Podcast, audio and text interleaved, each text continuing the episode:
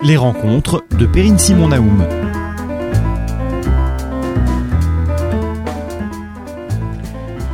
On ne naît pas femme, on le devient. Tout dépend ce que l'on devient. Une femme, c'est toujours une histoire à travers des normes, des âges de la vie et la possibilité de dire oui ou de dire non. Devenir femme, c'est être confirmée comme femme, assignée à un être par l'ensemble des sujets mâles qui sont en position de domination. Mais devenir femme, c'est aussi refuser les formes de vie imposées et se déplacer vers des pratiques d'émancipation qui sont autant de redéfinition des femmes. Fabienne Brugère, bonjour. Bonjour, Perrine. Je viens de lire un passage de votre dernier ouvrage, euh, On ne naît pas femme, on le devient. Donc Fabienne Brugère, je rappelle que vous êtes philosophe, spécialiste de philosophie moderne et d'esthétique. Vous enseignez à Paris 8 sur une chaire de philosophie des arts et vous vous intéressez depuis plusieurs années aux questions d'éthique qui traversent notre société. Vous avez travaillé aussi bien sur le thème du néolibéralisme que de la théorie du care, la philosophie du soin ou le féminisme. On vous connaît également pour votre ouvrage publié en collaboration avec Guillaume Leblanc, La fin de l'hospitalité. Et vous venez donc de faire paraître aux éditions Stock, dans la collection dirigée par Laure Adler, cet ouvrage qui reprend le, le thème et la phrase bien connue de Simone de Beauvoir dans le deuxième sexe, on ne naît pas femme, on le devient. Mais vous y montrez également les étapes franchies depuis que Simone de Beauvoir a écrit cette phrase en 1949. Ce sont, pourrait-on dire, à partir du récit de votre vie, de votre vie de petite fille, d'adolescente, de femme accomplie, un ensemble de réflexions sur la manière dont nous menons nos vies, ou plutôt comment, à partir des déterminations extérieures, c'est-à-dire le fait de naître effectivement euh, d'une appartenance sexuée, du sexe féminin, mais aussi à partir de déterminations sociales, la vision que la société porte sur les femmes en général et sur nous, euh, la manière dont nous arrivons à reconstituer, à revendiquer des espaces de liberté. Alors c'est un ouvrage que j'ai trouvé absolument passionnant, c'est un ouvrage que chacune d'entre nous devrait faire lire euh, à sa fille, et c'est pour ça que je vous ai invité euh, aujourd'hui pour en parler. C'est un ouvrage que j'ai trouvé passionnant parce que, d'une certaine façon, il rompt avec euh, l'ambiance actuelle. On n'y trouve formulé aucune plainte, on n'y trouve aucune condamnation, on n'y trouve aucun anathème, on y trouve une certaine gaieté, on y trouve une joie de vivre, on y trouve l'affirmation d'une personnalité et d'une plume, et l'idée finalement que euh, nous pouvons toutes, ou presque toutes, on le verra, prendre euh, la place à laquelle nous aspirons dans le monde. Alors ma première question est évidente, comment vous est venue finalement l'idée de mettre en rapport, je dirais, votre parcours de femme et vos réflexions philosophiques et finalement de vous prendre vous-même comme un objet d'étude? À cause, euh, à cause tout d'abord de l'objet, à savoir que travailler sur le concept de femme, ça incluait euh, forcément euh, ma propre expérience. Et à partir de là, je, j'ai eu aussi cette idée qui a toujours été une conviction pour moi dans, mon approche du féminisme et, et de ces questions, à savoir que tout est pluriel tout est pluriel, mais doit quand même pouvoir se, se, penser sous, des formes de vie. Euh, le féminisme doit aussi pouvoir se rassembler euh, dans des coalitions, j'appellerais ça de différence. Et, euh, et donc à ce titre, l'idée c'était d'établir une polyphonie des voix. Une polyphonie des voix, ça voulait dire euh, la voix des, femmes dans les différentes parties du monde, et les destins sont quand même extrêmement euh, différents. Et ça voulait dire aussi ma voix. Et par ailleurs, euh, ce qui m'a autorisé philosophiquement à, à développer cette possibilité d'une part euh, autobiographique. Je crois que c'est Stanley Cavell, un livre euh, splendide, un le philosophe américain Stanley voilà, Cavell, oui. livre dans lequel il revendique euh, précisément l'autobiographie en philosophie. Donc ça, c'est vraiment reparti de, de, de cette référence aussi à Cavell et puis aussi d'une d'un dialogue ou, ou avec Simone de Beauvoir. Et avec ce, cette chose que j'ai toujours trouvé assez étrange chez Simone de Beauvoir, même si elle me fascine, à savoir que quand elle écrit euh, son texte, disons, féministe, Le deuxième sexe, c'est précisément un livre qui objectivise euh, la question des, femmes et qui est toujours très loin euh, de apparemment en tout cas de sa propre euh, existence. Et de l'autre côté, elle rédige des mémoires dans lesquelles, euh, là précisément, elle revient euh, sur son jeu et sur son jeu sexué en tant que en tant que femme. Donc je me suis dit pourquoi ne pas essayer de mettre les deux ensemble? Parce que finalement, quand une femme philosophe s'intéresse au concept de femme, elle y met forcément euh, une partie de une partie de sa vie. Elle réfléchit aussi euh, non seulement sur l'histoire des femmes, mais sur sa propre euh, sur sa propre histoire. Alors, vous l'avez dit, le destin des femmes est multiple, il est pluriel, et effectivement, vous ouvrez le livre sur cette sur cette diversité en évoquant ce que vous appelez les femmes manquantes. Est-ce que vous pourriez revenir sur cette notion? Cette notion a été extrêmement importante dans la rédaction euh, du livre et, dans l'idée de, découper euh, finalement euh, ces témoignages sur la vie des femmes à travers les âges de la vie. J'ai lu beaucoup de choses en fait donc sur l'Inde et la Chine et puis à la fois des, textes très très journalistiques qui justement pose le fait qu'actuellement en Chine comme en Inde, qui, qui constitue à eux deux quand même une grande partie de la population mondiale, il y a des femmes qui ne naissent pas. Euh, elles ne naissent pas euh, pour euh, pour diverses raisons euh, dans les dans les couches euh, populaires de la société en particulier en Inde ça peut être précisément des grossesses et des naissances cachées. Dans dans les couches plus aisées c'est grâce à des à des méthodes liées au progrès de la technique aujourd'hui ou aux médicaments qu'on peut créer des, des, fausses couches quand il s'agit de, de filles et donc les filles ne naissent pas. C'est-à-dire que vous voulez dire que quand le fœtus est enfin euh, reconnu comme une fille, à ce moment-là, la femme fait une fausse couche. Voilà, c'est ça. Et, donc euh, c'est quand même quelque chose d'extrêmement préoccupant parce qu'on se dit ce sont des mères elles-mêmes, des femmes elles-mêmes qui ne désirent pas euh, mettre au monde euh, des filles. Donc il y a une forme de mésestime de soi déjà qui interroge énormément quant au destin des femmes. Et puis je me suis dit que c'était quelque chose d'extrêmement blessant euh, finalement pour toutes les femmes de se dire qu'ailleurs, de se dire que par exemple quand on habite en France, bah ailleurs, euh, on ne veut pas faire naître, euh, on ne veut pas faire naître des filles, et, et sans sans juger ce qui peut se passer, c'est quand même extrêmement euh, ça m'a tout d'un coup euh, renvoyé à la à la vulnérabilité extrême pourrait-on dire euh, des destins des femmes en particulier dans certaines régions du monde. Alors restons un tout petit peu sur cette idée de naissance parce que vous dites que parler et agir sont ce que vous appelez des verbes de naissance et vous montrez que en réalité on ne naît jamais seul, c'est-à-dire que en quelque sorte on est accueilli, on est désiré ou alors euh, on est repoussé. Ça me paraît particulièrement important. Alors c'est sans doute lié euh, à mes travaux euh, sur sur l'éthique du Caire et à l'importance pour moi de tout ce que l'on peut nommer attachement euh, dans le lien social, c'est-à-dire le fait euh, que nous naissons euh, pas seuls, que nous avons besoin de soins, que nous avons besoin d'être entourés, que c'est de cette manière-là que nous arrivons euh, précisément à nous à nous développer.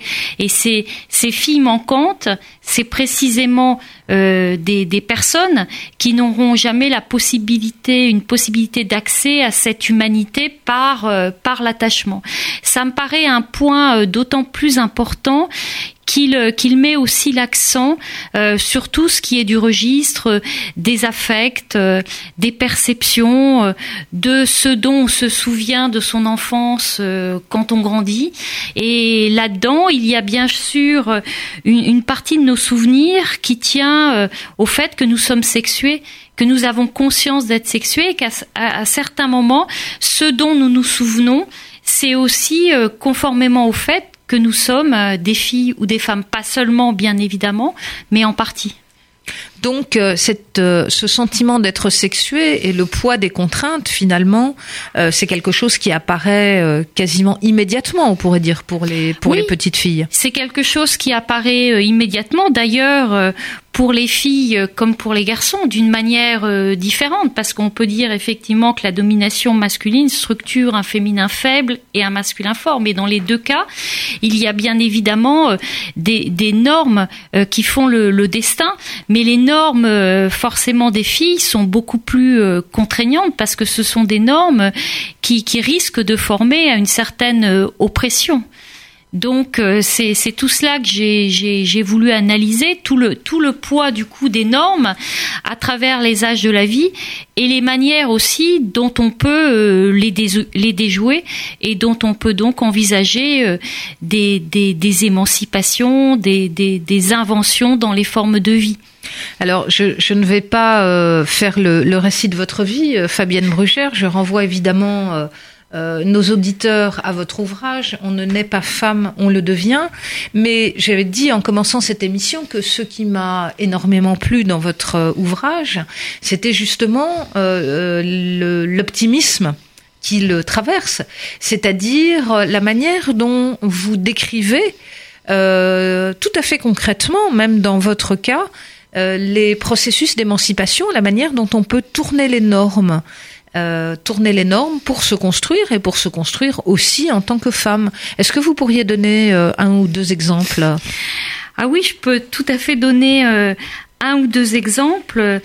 Par exemple, le moment où j'ai ma première fille et où forcément une partie de, de, la famille et en particulier des femmes me disent tu as maintenant ta fille donc il va falloir que tu mettes euh, entre parenthèses ta carrière, d'autant que ton mari euh, doit pouvoir penser à la sienne.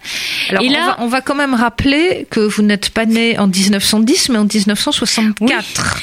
exactement, et, et que c'est quand même assez. Euh, mais justement, je crois que si quand on se prend ce genre de phrase, eh bien on se dit euh, je vais euh, essayer de retourner euh, précisément ce qu'on dit là. Ou en tout cas, je vais essayer de faire autrement. Et c'est précisément pas ce que je veux faire.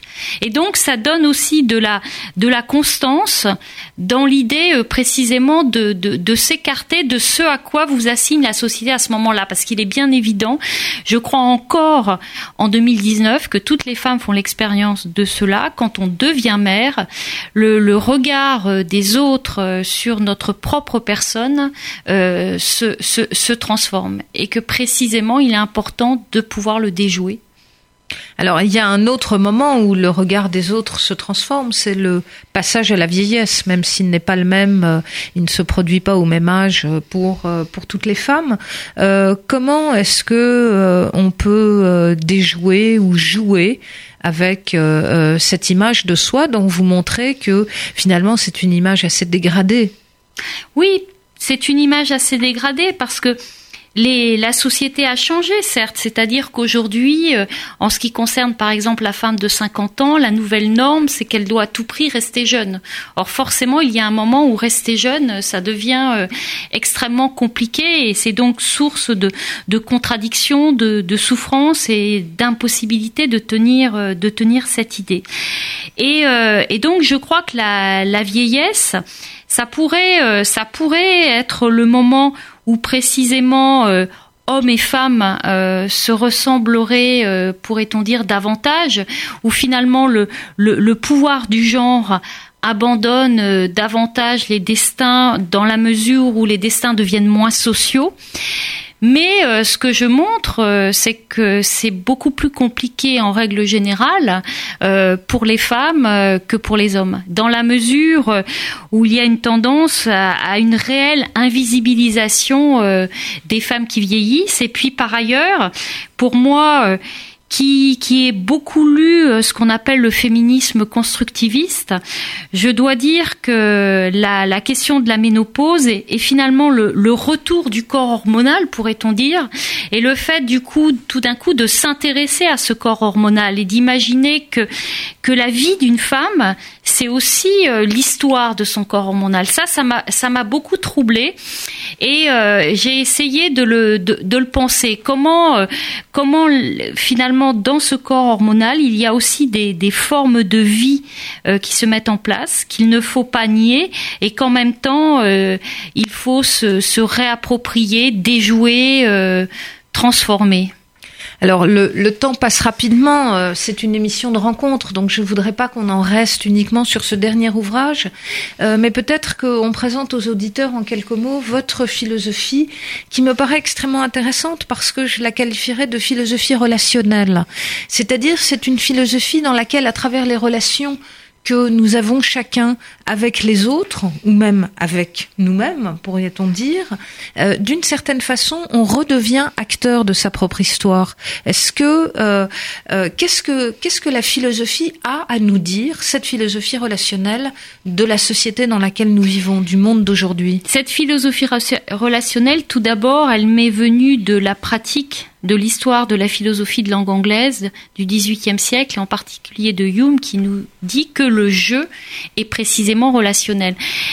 Je crois que affirmer euh, que, nous sommes euh, toujours en relation, c'est euh, c'est se, se donner les moyens de penser de penser toutes les formes de liens qui à la fois nous attache et nous détache. Et je crois qu'aujourd'hui, euh, ces notions d'attachement et de détachement, elles sont plus importantes que jamais, qu'on doit d'ailleurs les, combiner euh, à des analyses aussi euh, de, des émotions, des passions. et par ailleurs, j'ajouterais que c'est bien dans le cadre de cette philosophie relationnelle que surgit du coup la question de l'être sexué parce que parce que forcément être un jeu sexué ou être un jeu selon le genre, c'est être un jeu en relation. Euh, et puis euh, également, je crois que la question des relations, elle permet de, de, de croiser les, les, les, grands problèmes euh, qui sont devant nous.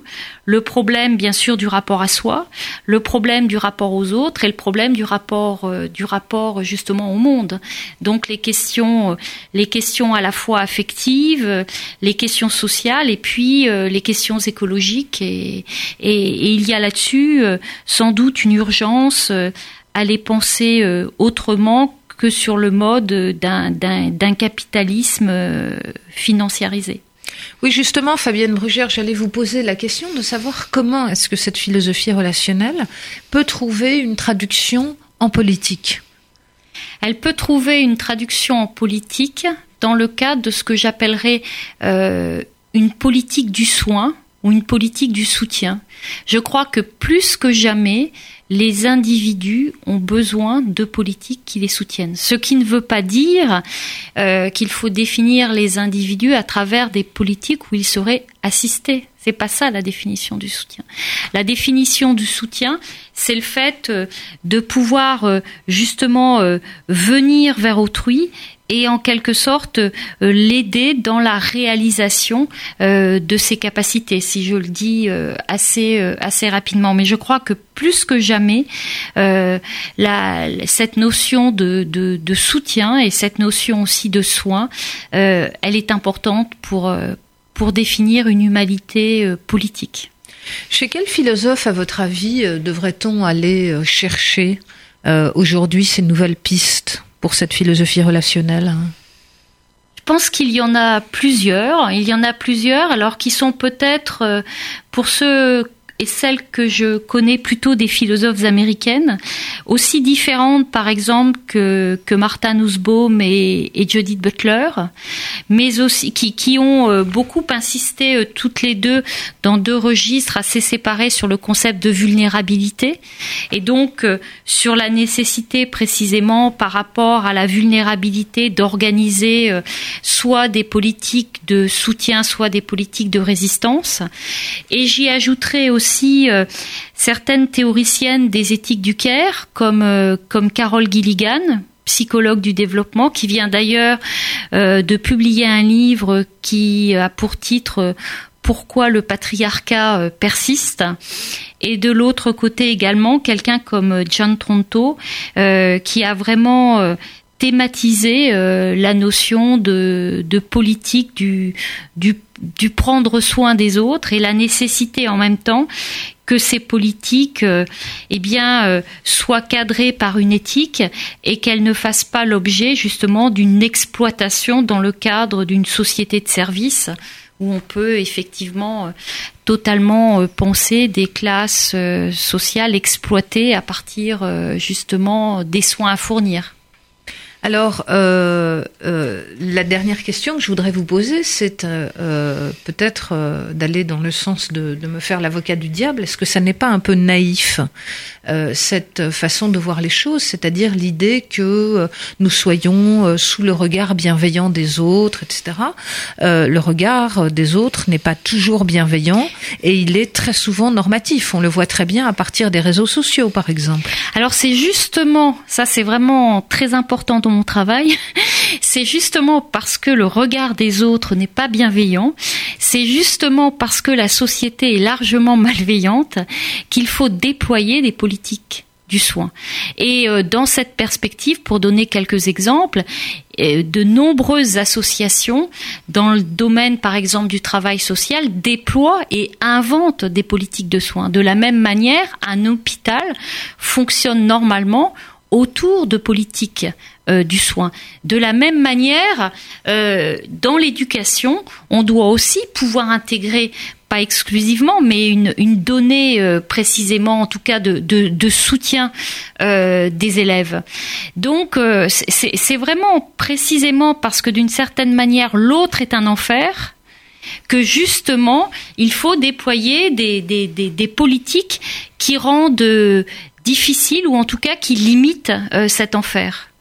Alors juste une dernière question, euh, Fabienne Brugère, et j'en reviens à votre euh, ouvrage. on ne naît pas femme, on le devient, paru aux éditions Stock. Est-ce que on peut apprendre aux gens à s'émanciper? Ça, c'est une question effectivement très difficile. En tout cas, je crois qu'on peut inciter les gens à se connaître eux-mêmes, à connaître leur monde.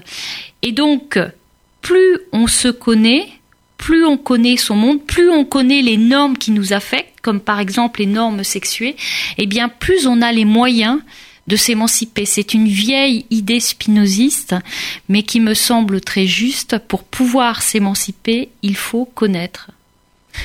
Très bien. Bah, écoutez, je vous remercie. Je renvoie donc à votre ouvrage. On ne naît pas femme, on le devient. Merci beaucoup, Fabienne Brugère. Merci beaucoup. Les rencontres de Perrine Simon Naoum.